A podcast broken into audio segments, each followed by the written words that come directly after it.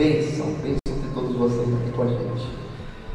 Meus irmãos, nós conversamos ao longo do mês de maio sobre os papéis dos entes familiares, sobre a natureza, a constituição, a origem, a missão da família, o que inclui o papel do marido, o papel da esposa, o papel do pai, o papel da mãe.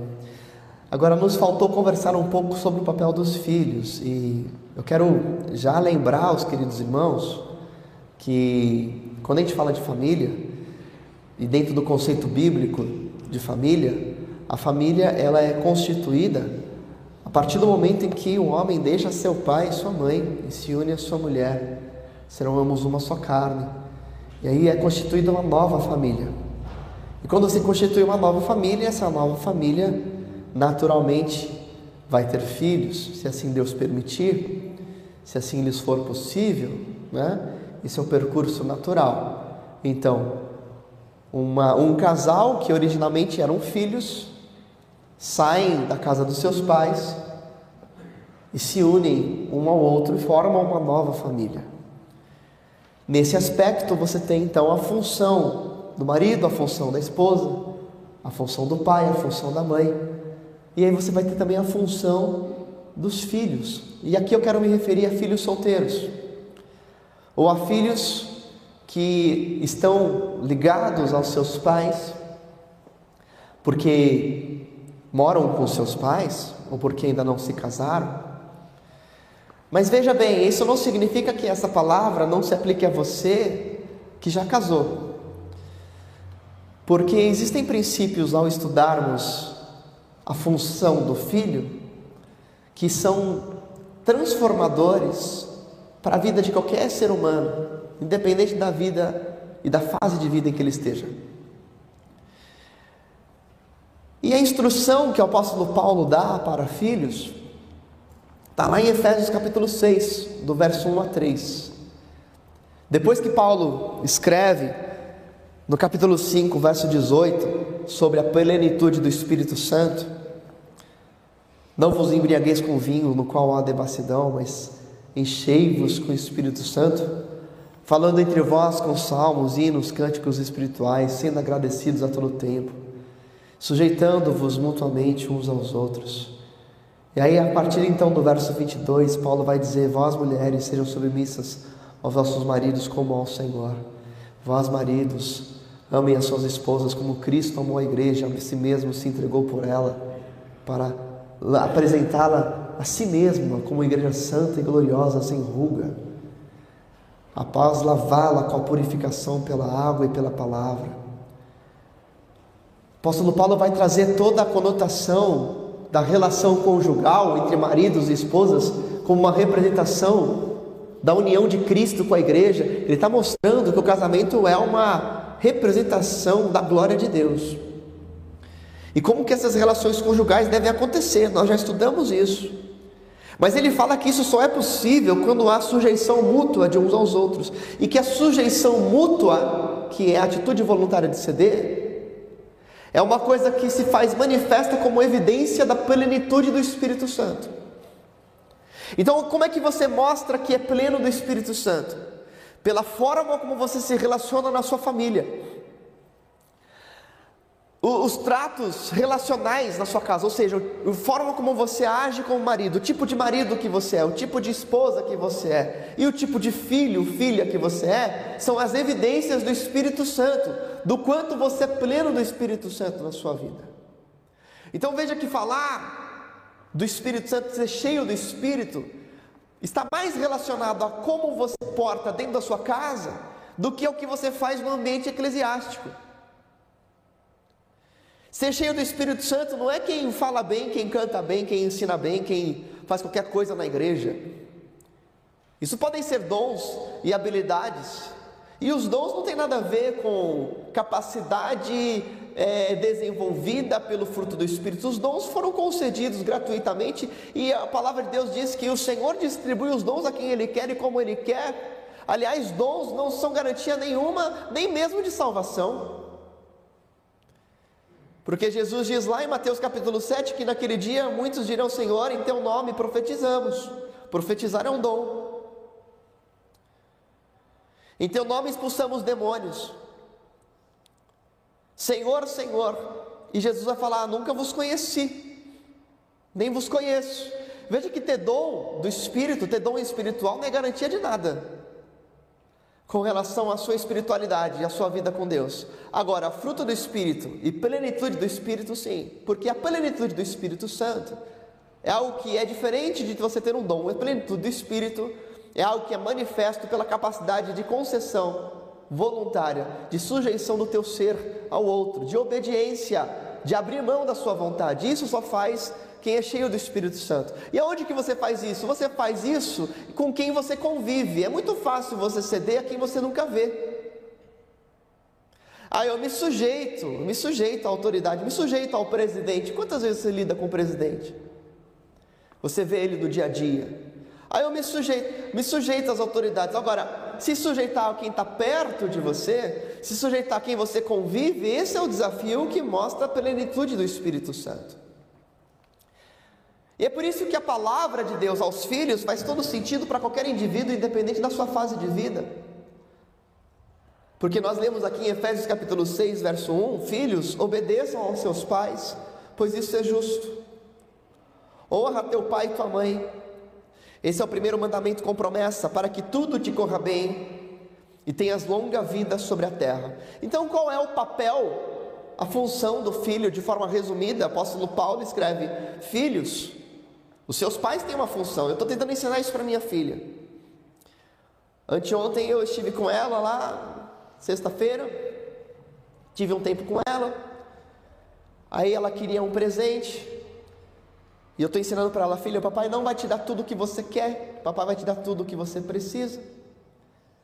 Porque a minha função e a minha responsabilidade é cuidar, é prover, é nutrir, é te instruir nos caminhos do Senhor. Você entendeu? Ela ouvindo assim. Porque ela queria o presente, né? Ela estava ouvindo porque ela queria o presente. Está entendendo? E qual que é a sua responsabilidade, filha? Sabe qual que é a sua responsabilidade, a sua função? Essa é a minha função, função do papai. Cuidar, nutrir, instruir nos caminhos do Senhor. A sua função, filha, é ser obediente. Disse assim, papai, obediente. Ela falou, obediente. O que é ser obediente? É obedecer. A função do filho é obedecer, a função dos pais é essa, a função da mãe é aquela, a função do marido é essa, a função da mulher é aquela, é a função do filho. Ser obediente. Mas ser obediente não significa concordar. Ser obediente significa fazer o que está pedindo, você concorde ou não.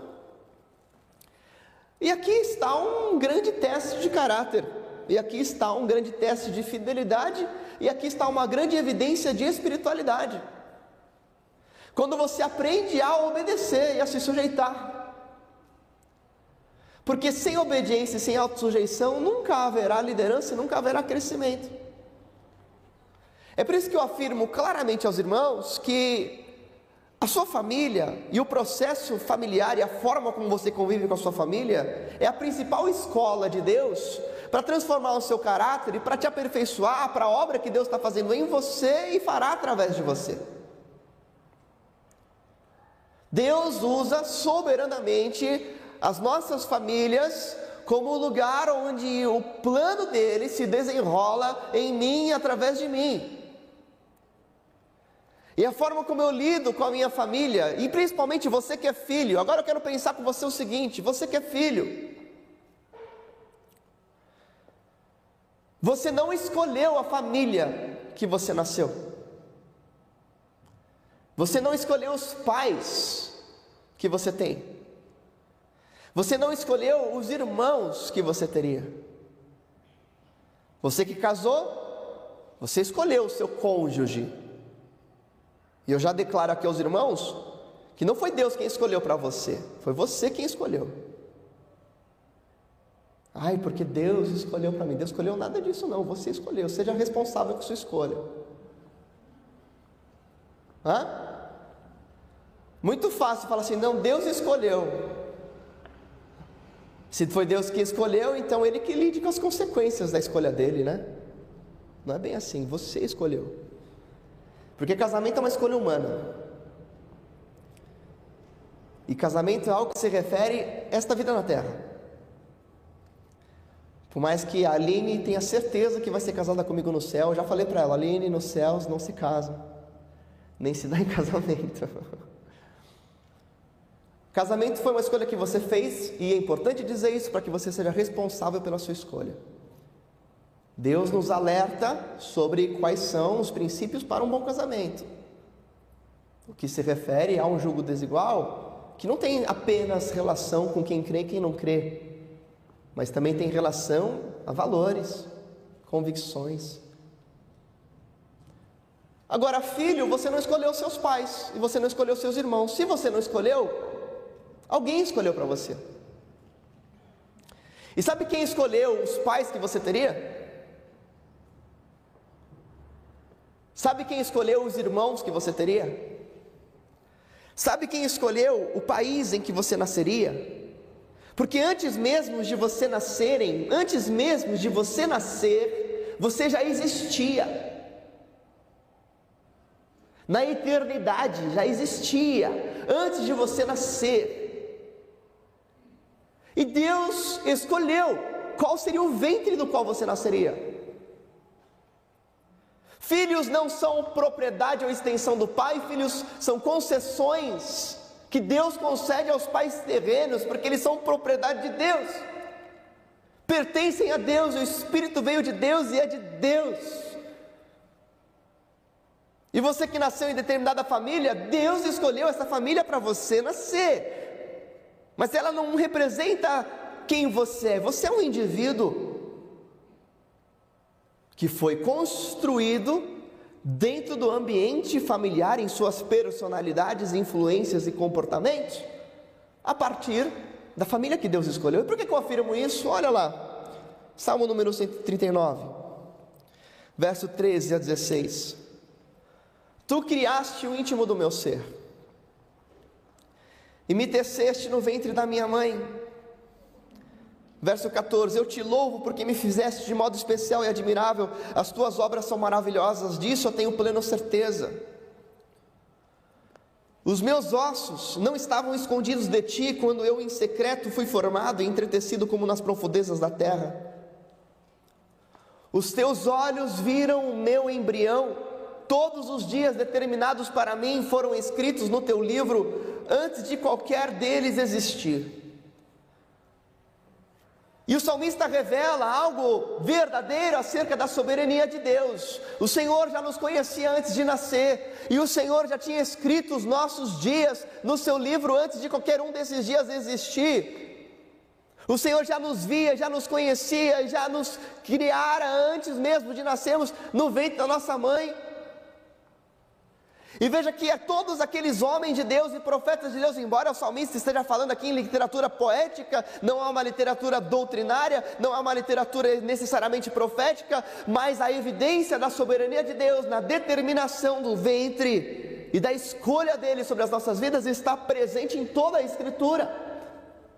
Porque isso não acontece exclusivamente com o salmista, isso acontece com vários profetas. Quando você vai, por exemplo, a João Batista, Lá em Lucas capítulo 1, verso 15: Porque ele será grande diante do Senhor, não beberá vinho nem bebida forte, será cheio do Espírito Santo desde o ventre da sua mãe, e converterá muitos dos filhos de Israel ao Senhor seu Deus, e irá diante dele no espírito e poder de Elias, para converter os corações dos pais aos filhos e os rebeldes à prudência dos justos a fim de preparar para o Senhor um povo apercebido. Olha que lindo aqui a profecia acerca de João Batista. João Batista nem sonhava em nascer. Isso é dito para a mãe dele. Esse indivíduo não existia, não estava nem no ventre. Olha lá, não estava. E aí, Deus fala assim: alguém vai ser colocado no seu ventre, e esse alguém vai ser um grande profeta, no espírito de Elias, e vai converter muitos. O que, que é isso? A escrita dos dias no livro de Deus. Deus escolheu aquele ventre para João Batista nascer e Deus já determinou que João Batista seria. Olha o que nós lemos agora em Jeremias capítulo 1, verso 4 e 5.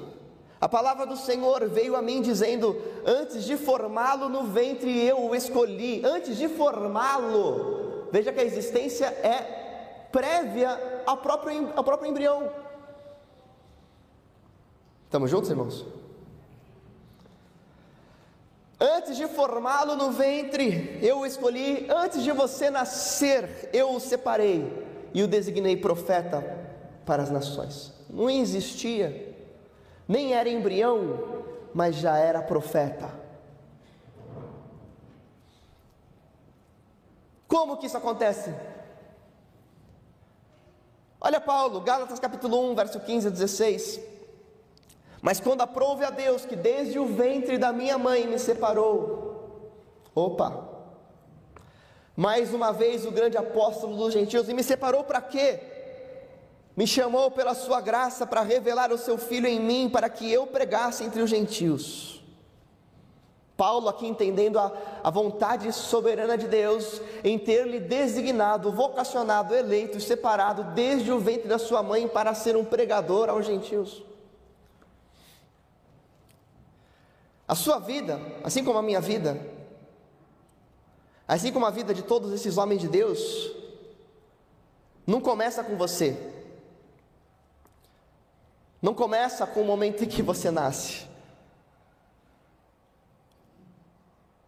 Ela, nós entramos em determinado momento na existência, dentro de uma história humana que na realidade de Deus já era história antiga.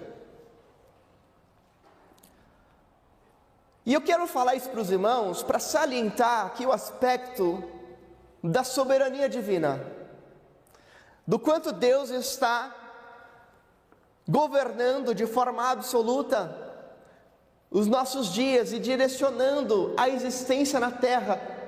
E quando você começa a aplicar isso para a sua realidade familiar, você começa a entender que você não nasceu na família em que você nasceu por acaso.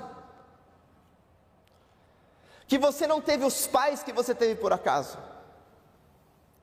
Que você não tem a mãe que você tem ou teve por acaso, que você não tem o pai que você tem ou teve, ou que você não teve por acaso. Que tudo isso foram escolhas prévias a qualquer momento antes de você existir como ser humano nascido. Foram escolhas de Deus.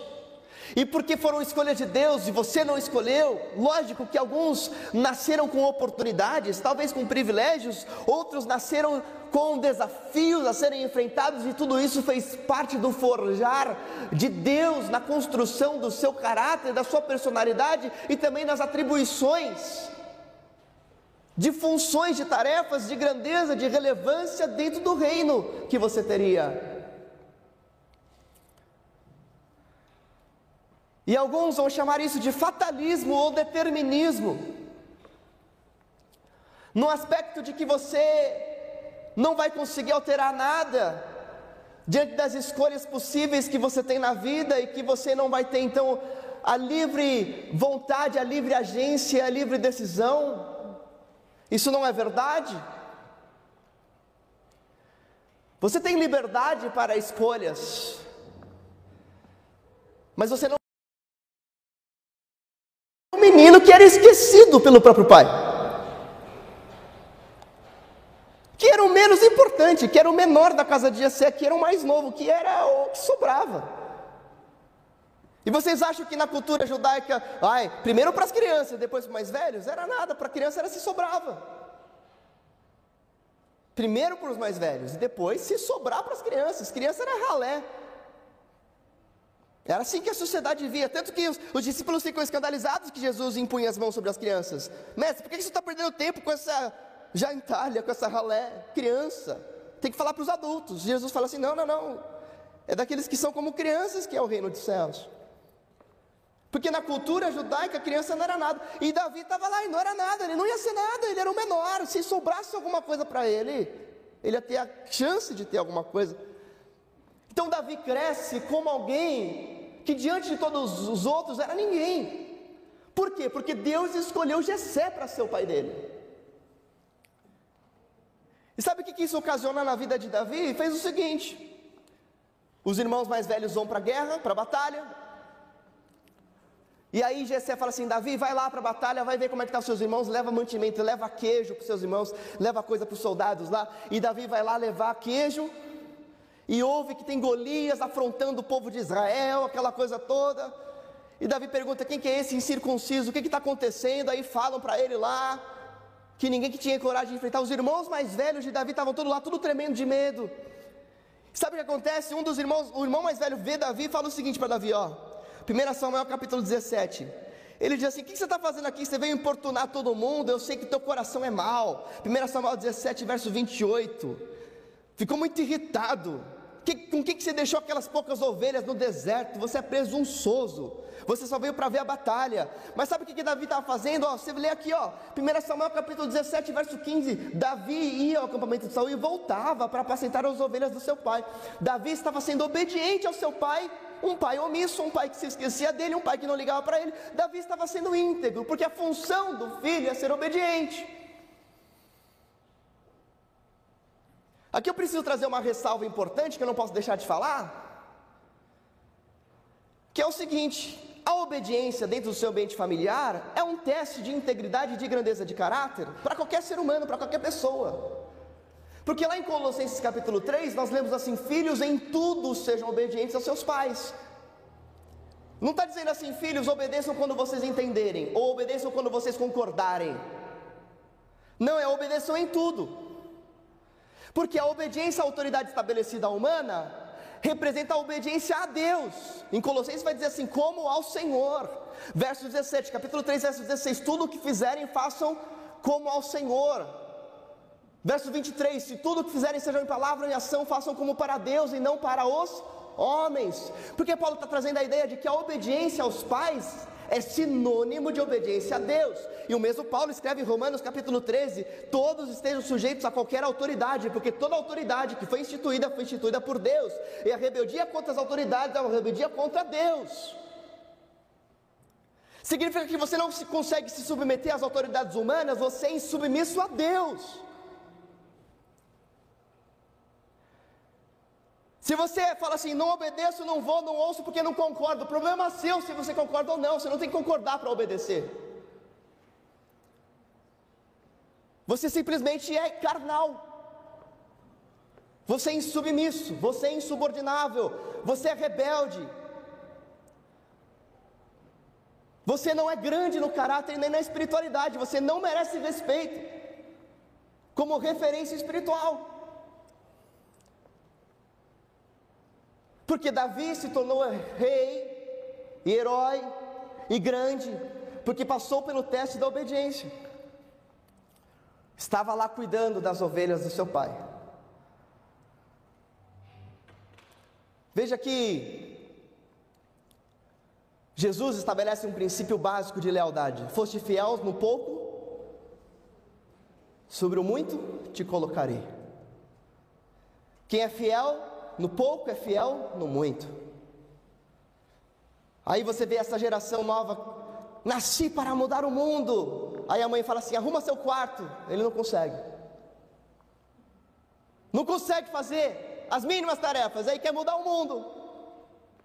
Quer ser relevante. Você não é fiel no pouco, como é que você vai ser fiel no muito? Teste de caráter. A obediência, principalmente a autoridades que você não concorda, te traz grandeza, prova o seu caráter. Mas eu tenho que obedecer cegamente, até se ele falar para eu me matar, até se ele falar para eu pecar? Óbvio que não, meu querido. Você é inteligente, né? Atos capítulo 5, apóstolo Pedro, diante da confrontação dos fariseus.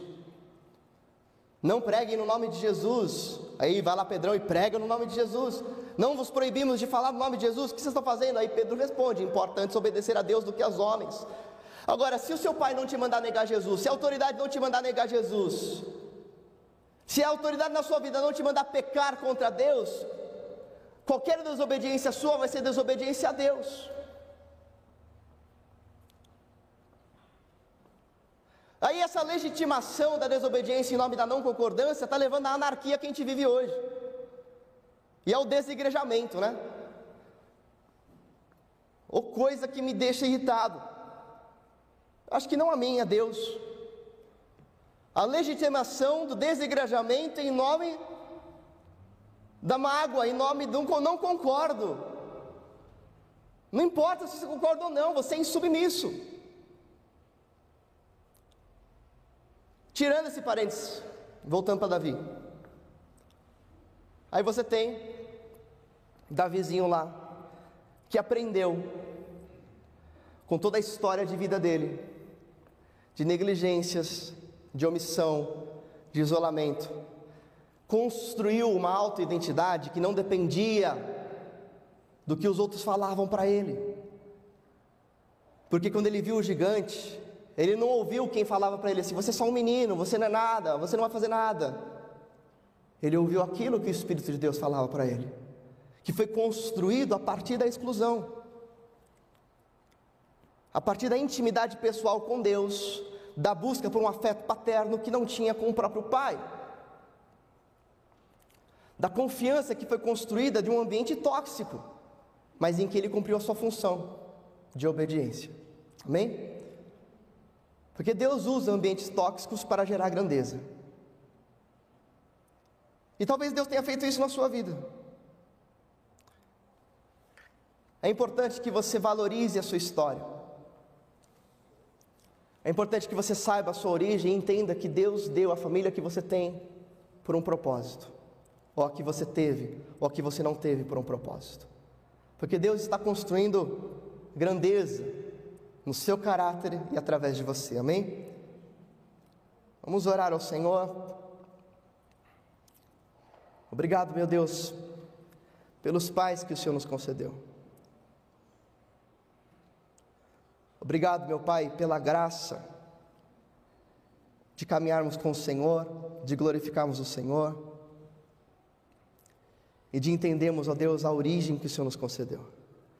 Obrigado, ó Deus, e queremos abraçar a história que o Senhor nos deu e te agradecer pela família onde nascemos Sabemos, ó Pai, que não existe família perfeita, não existem pais perfeitos.